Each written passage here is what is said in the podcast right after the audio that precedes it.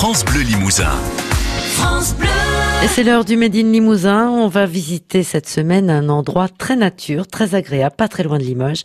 Les oiseaux gazouillent au micro de Jean-Claude Boulesté.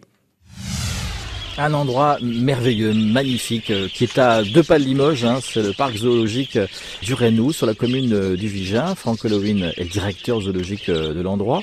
Alors comment ça fonctionne un parc zoologique? D'abord, est-ce qu'on achète les animaux? Non, on n'achète plus les animaux. Au contraire, on fait en sorte de ne donner aucune valeur commerciale aux animaux pour éviter tout trafic, pour éviter tout risque de tentation à ce niveau-là. Donc c'est quoi? C'est des échanges entre différents parcs? Alors c'est même pas des échanges, c'est des dons entre parcs. C'est pas des échanges dans le sens où on peut très bien avoir un rhinocéros qui arrive d'un autre parc et nous leur donner euh, quatre ans après un guépard ou un autre animal. Il n'y a pas de notion même de valorisation dans l'échange. C'est pas euh, je t'échange un Wistiti contre un rhinocéros, euh, c'est pas au kilo. Il n'y a pas de valeur marchande. C'est en fonction des besoins des parcs et en fonction des disponibilités des autres parcs tout simplement. Les plus grosses dépenses d'une entreprise comme celle-ci, parce que c'est une entreprise. C'est une entreprise, donc on a les charges principales, c'est les salaires et les charges salariales. Après, on a tout ce qui est énergie, parce qu'effectivement, les girafes, tout l'hiver, c'est 12 à 15 degrés dans le bâtiment. Là, on chauffe pas plus, parce que si on chauffe plus, on peut plus les sortir.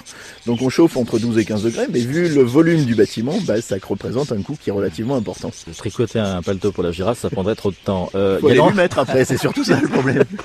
Alors, quelque chose qui m'a étonné, je dois pas être le seul, le budget alimentation, c'est pas grand chose finalement. Il y a deux types d'alimentation. Il y a ce qu'on récupère d'une part par rapport au supermarché, aux invendus de supermarché dans le secteur. Et après, il y a ce qu'on achète, donc les compléments en fruits, en légumes, et le foin, la paille, qui là est un budget qui est en augmentation permanente compte tenu des variations climatiques qu'on abordait tout à l'heure. Bah, c'est de plus en plus difficile d'avoir du bon foin et en quantité suffisante. Et il y a aussi tous les aliments spécialisés du type granulé, euh, granulé pour rhinocéros, granulé pour girafe, où on est livré par une entreprise spécifique là. Mais c'est pas le premier poste budgétaire, effectivement. Ça passe après le personnel et les charges et l'énergie. Et alors la quantité d'alimentation par semaine, c'est 250 kg de viande rouge, hein, c'est ça? Oui, à peu près 250 kg de viande rouge pour nourrir les tigres, les lions, les loups, etc. Donc, des carcasses? Ça, c'est des parties d'animaux saisies par les abattoirs, mhm.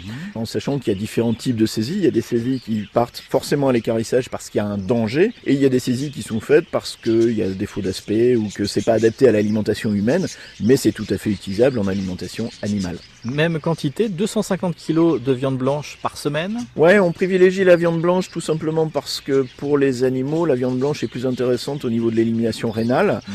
Mais en fonction des disponibilités. Donc là, on récupère beaucoup en supermarché, effectivement, et on achète aussi des poulets qui ont la particularité de ne pas être vidés. Pour certaines espèces, c'est beaucoup plus intéressant parce que le contenu des intestins apporte une certaine quantité de matière végétale et dans l'équilibre de l'alimentation, c'est important.